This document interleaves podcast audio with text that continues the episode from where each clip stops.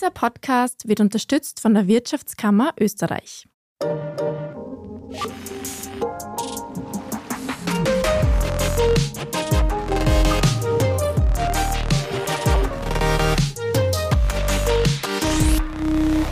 Hallo und herzlich willkommen bei Lohnt sich das, dem Standard-Podcast über Geld. Mein Name ist Davina Brumbauer. Schön, dass ihr wieder dabei seid. Kinder kriegen, Haus bauen und Baumpflanzen, das ist das traditionelle Konzept zum Erwachsenwerden. Aber können wir uns Wohnimmobilien heute überhaupt noch leisten? Die Preise für Immobilien steigen seit Jahren immer weiter an. Das lässt für viele den Traum vom Eigenheim in weite Ferne rücken. Auch Mieterinnen und Mieter werden durch die hohe Inflation immer weiter belastet. Wir wollen uns das in der neuen Folge genauer ansehen. Warum gibt es den Immobilienboom? Wird er irgendwann zu Ende gehen? Und ist es überhaupt so sinnvoll, das ganze Geld in eine Immobilie zu stecken? Bevor wir starten, ihr könnt lohnt sich das auf allen gängigen Podcast-Plattformen abonnieren und wir freuen uns sehr über jede gute Bewertung. Jetzt begrüße ich im Studio die Finanzberaterin Vera Haberfellner. Sie ist bei Finum Private Finance in Graz tätig und berät Kundinnen und Kunden in allen Finanzfragen. Hallo Vera. Hallo Davina, danke für die Einladung. Schön, dass du da bist. Danke, ich freue mich auch sehr. Vera, für viele ist es ein Lebenstraum, den eigenen Wohnraum zu besitzen.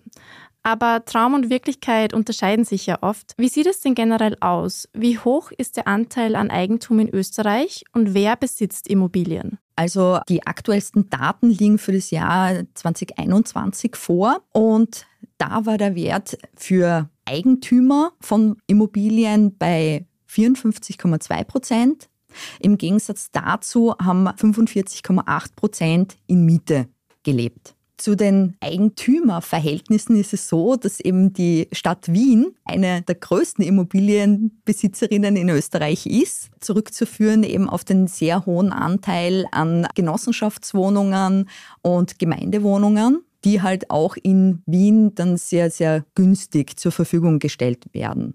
Dementsprechend ist halt auch österreichweit gesehen Wien die Stadt mit dem geringsten Eigentümerinnenanteil. Der höchste Anteil ist zum Beispiel im Burgenland, wo die Immobilienpreise halt noch wesentlich geringer sind. Viele jüngere Menschen und solche, die nicht schon von Geburt an mehrere Immobilien besitzen, haben ja heutzutage das Gefühl, dass ein Eigenheim mit dem eigenen Verdienst quasi unerreichbar ist. Ist das nur gefühlte Wahrnehmung oder stimmt der Eindruck?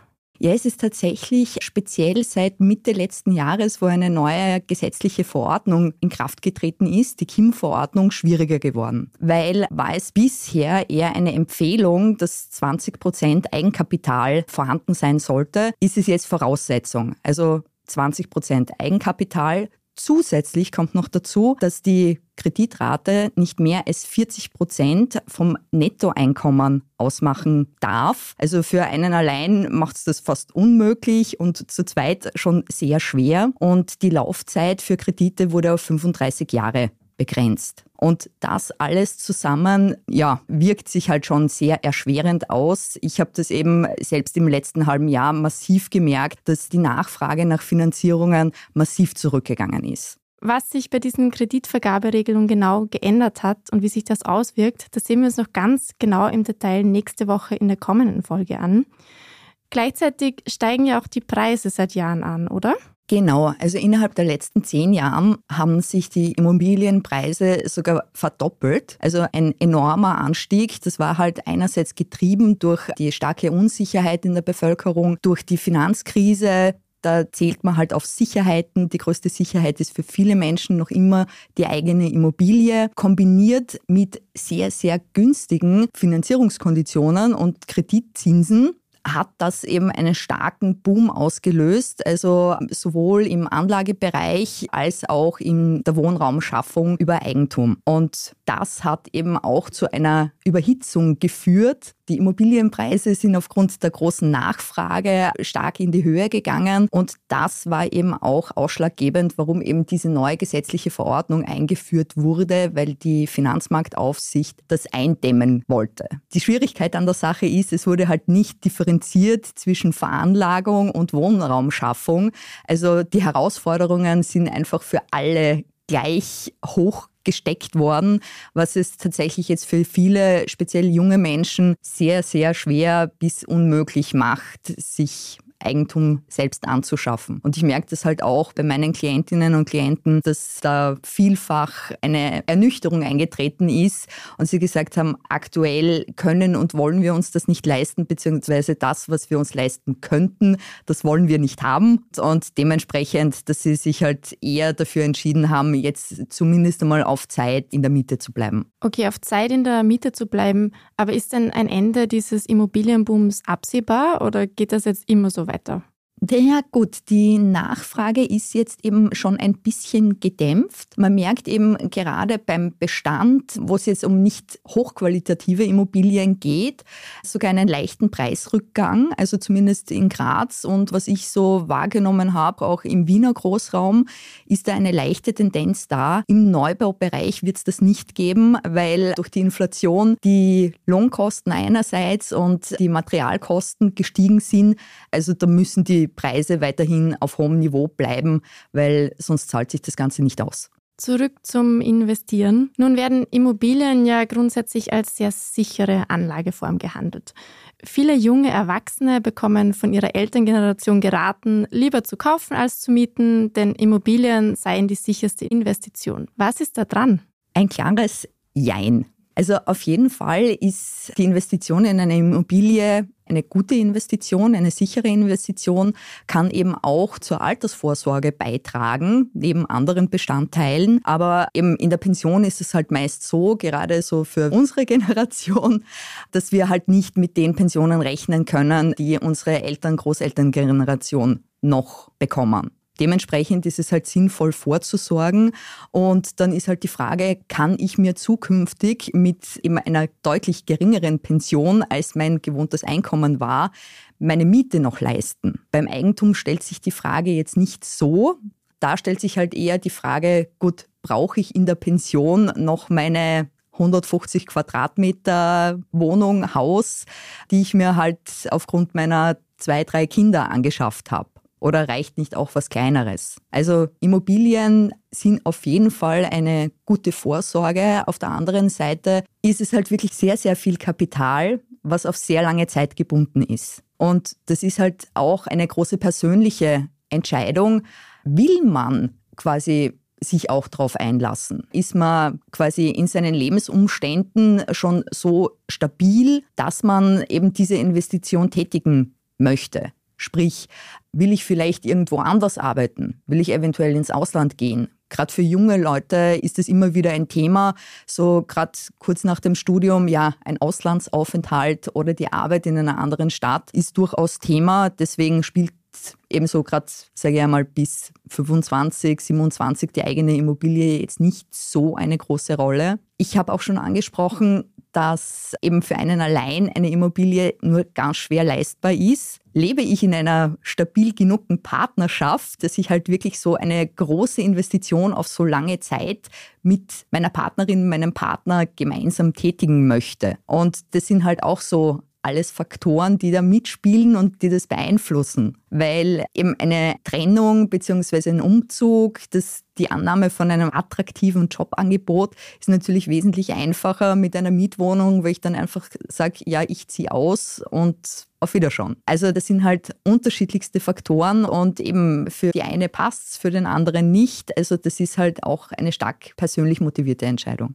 Also diese Kosten-Nutzen-Rechnung, will ich jetzt eine Immobilie kaufen oder nicht, ist eigentlich auch eine Lifestyle-Entscheidung sozusagen. Definitiv, definitiv.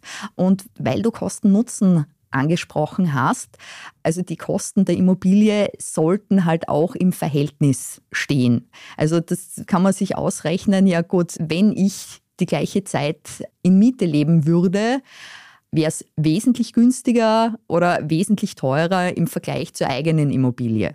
Weil das übrige Geld könnte ich dann ja vielleicht anders investieren und hätte womöglich einen höheren Ertrag insgesamt. Ganz genau, ganz genau, weil eben gerade die Erträge von Immobilien, sage ich einmal, sind eher überschaubar. Also wenn man eine Immobilie kauft, hat man den Vorteil, dass man das quasi durch die Inflation sich quasi der Kredit auch quasi zu einem Teil selbst zurückzahlt. Weil auch aktuell, obwohl wir jetzt im Vergleich zu den letzten Jahren höhere Zinsen haben, aber die Inflation von zuletzt über 8 Prozent ist halt noch immer wesentlich höher als die Zinsen.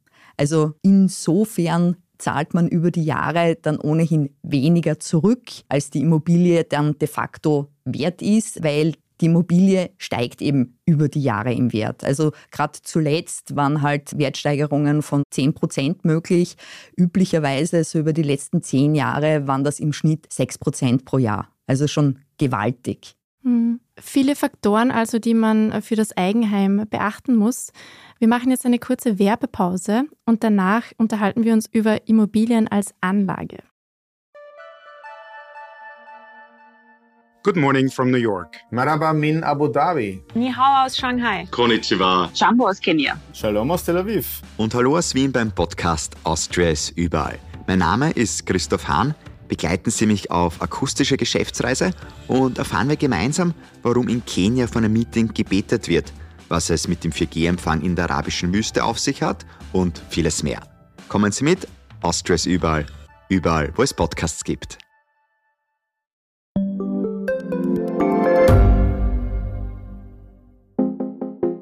Eine offene Beziehung. Wie funktioniert das? Und wie sieht eigentlich die Arbeit einer Domina aus? Was erlebt ein Arzt in einer Eifersuchtsklinik? Ich bin Nadja Kupser. Und ich bin Kevin Recher. Wir führen ehrliche Gespräche über Liebe und Sex. Beziehungsweise ist kein Thema tabu. Jeden zweiten Samstag eine neue Folge. Überall, wo es Podcasts gibt. Vera, wir haben uns jetzt vor allem mit Immobilien als Eigenheim beschäftigt. Wie sieht es denn mit Immobilien als Anlageobjekt aus? Es klingt ja theoretisch recht gut, eine Wohnung zu kaufen, sie zu vermieten und mit den Einnahmen dann den Kredit zu finanzieren. Funktioniert das in der Praxis so? Naja, es kommt auf die Immobilie drauf an. Also bei den aktuellen Immobilienpreisen muss man halt wirklich ganz genau auf das Kosten-Nutzen-Verhältnis schauen.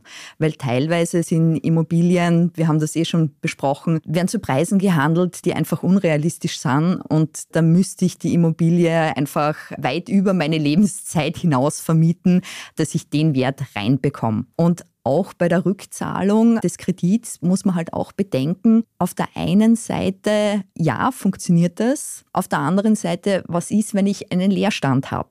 Dann bleibe ich auf der Rate sitzen. Die Bank will das aber natürlich von mir haben. Also es gibt Lösungen, dass man mit der Bank zum Beispiel vereinbart, dass es in so einem Fall eben Stundungen gibt, also dass halt eine gewisse Zeit eben keine Ratenrückzahlung getätigt werden muss. Allerdings da muss man halt schon bei Abschluss einer Finanzierung darauf Wert legen und das aktiv ansprechen. Und was viele bei Immobilien natürlich auch nicht bedenken, also mit dem Kauf der Immobilie ist es nicht getan, sondern die muss halt auch instand gehalten werden, die muss saniert werden und halt an den aktuellen Lebensstandard beziehungsweise an den aktuellen technischen Standard auch angepasst werden. Und viele übersehen, dass da halt auch parallel Rücklagen zu bilden sind. Und da ist halt die Frage, geht sich das aus? Und da ist es halt sinnvoll, wirklich auch Profis zu Rate zu ziehen, die sich das genau anschauen und mit denen das eventuell auch durchkalkulieren,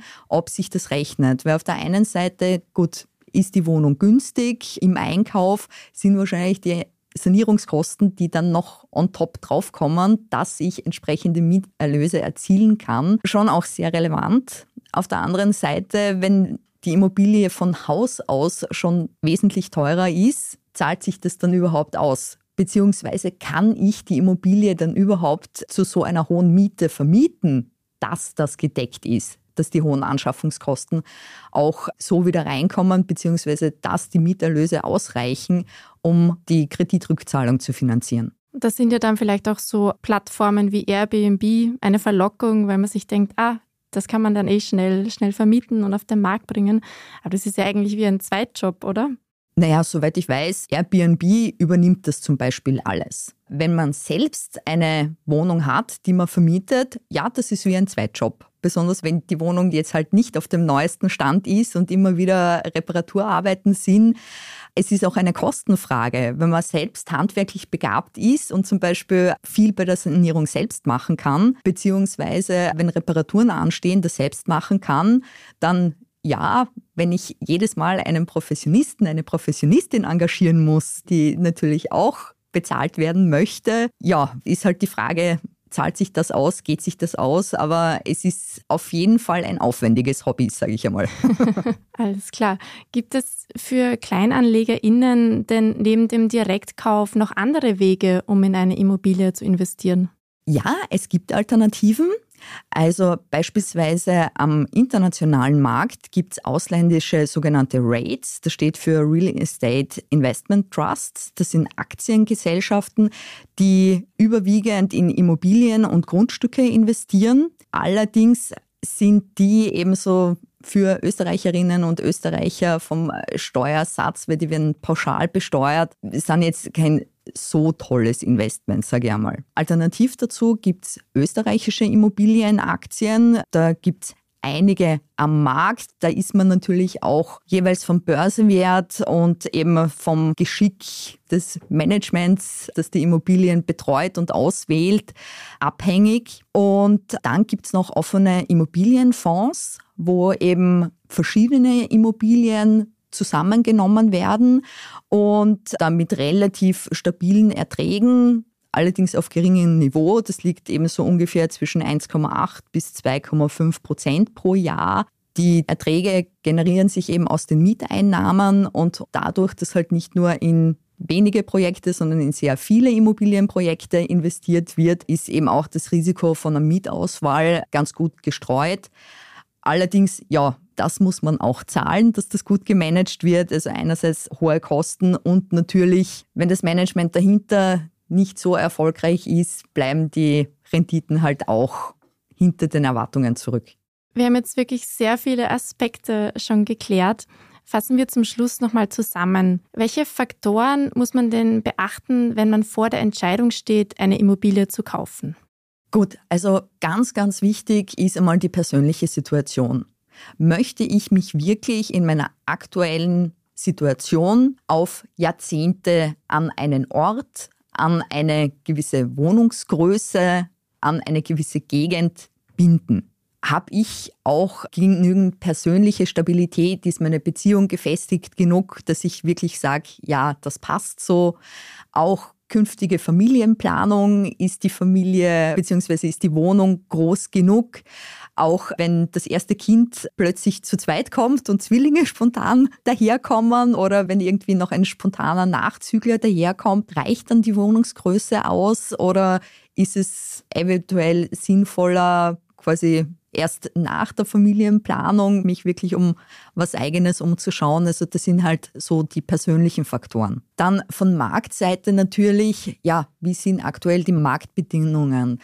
Wie sind die Preise aktuell? Sind das Preise, die ich bereit bin zu zahlen? Weil, also ich finde es halt auch nicht sinnvoll, nur weil man unbedingt Eigentum haben will, sich jetzt dann eben auch quasi schlechter zu stellen, als man es jetzt schon hat. Also wenn man in einer schönen 80 Quadratmeter Mietwohnung lebt und im Eigentum könnte man sich halt gerade mal 50, 60 Quadratmeter leisten. Zu zweit kann es dann schon recht eng werden. Und eben, wenn dann, wenn man vielleicht zu dritt, zu vier, zu fünft ist, dann ist es fast ein Ding der Unmöglichkeit. Wir lernen also, besser kaufen als mieten ist nicht immer richtig. Ganz genau. Es kommt ganz stark auf die persönlichen Präferenzen drauf an. Danke für das Gespräch, Vera. Ja, vielen Dank für die Einladung, Davina. Und danke wie immer auch euch fürs Zuhören. Wir haben es schon angeteasert, nächste Woche geht es um eine Grundlage für den Immobilienkauf, nämlich den Kredit. Um das nicht zu verpassen, könnt ihr Lohnt sich das bei Apple Podcasts, Spotify oder überall dort, wo es Podcasts gibt, abonnieren. Wir freuen uns über gute Bewertungen sowie Feedback. Das könnt ihr uns am Podcast at derstandard.at schicken. Außerdem könnt ihr uns momentan für den Ö3 Podcast Award nominieren. Das würde uns natürlich auch sehr freuen. Danke fürs Zuhören und Baba.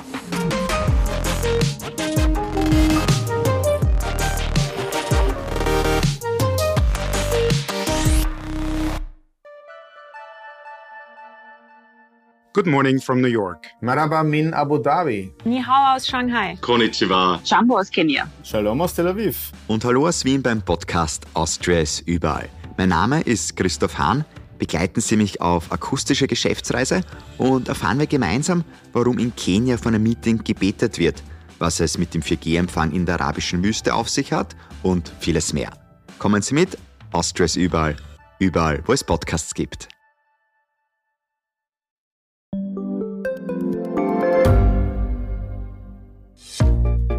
Was unternimmt Österreich eigentlich gegen den Klimawandel? Wie viel betrogen und bestochen wird im Profisport? Und wieso verdienen Frauen immer noch weniger Geld als Männer? Ich bin Margit Ehrenhöfer. Ich bin Tobias Holub. Wir stellen die brennenden Fragen unserer Zeit. Und die Standardredaktion liefert Antworten. In Thema des Tages von Montag bis Freitag um 17 Uhr, überall, wo es Podcasts gibt.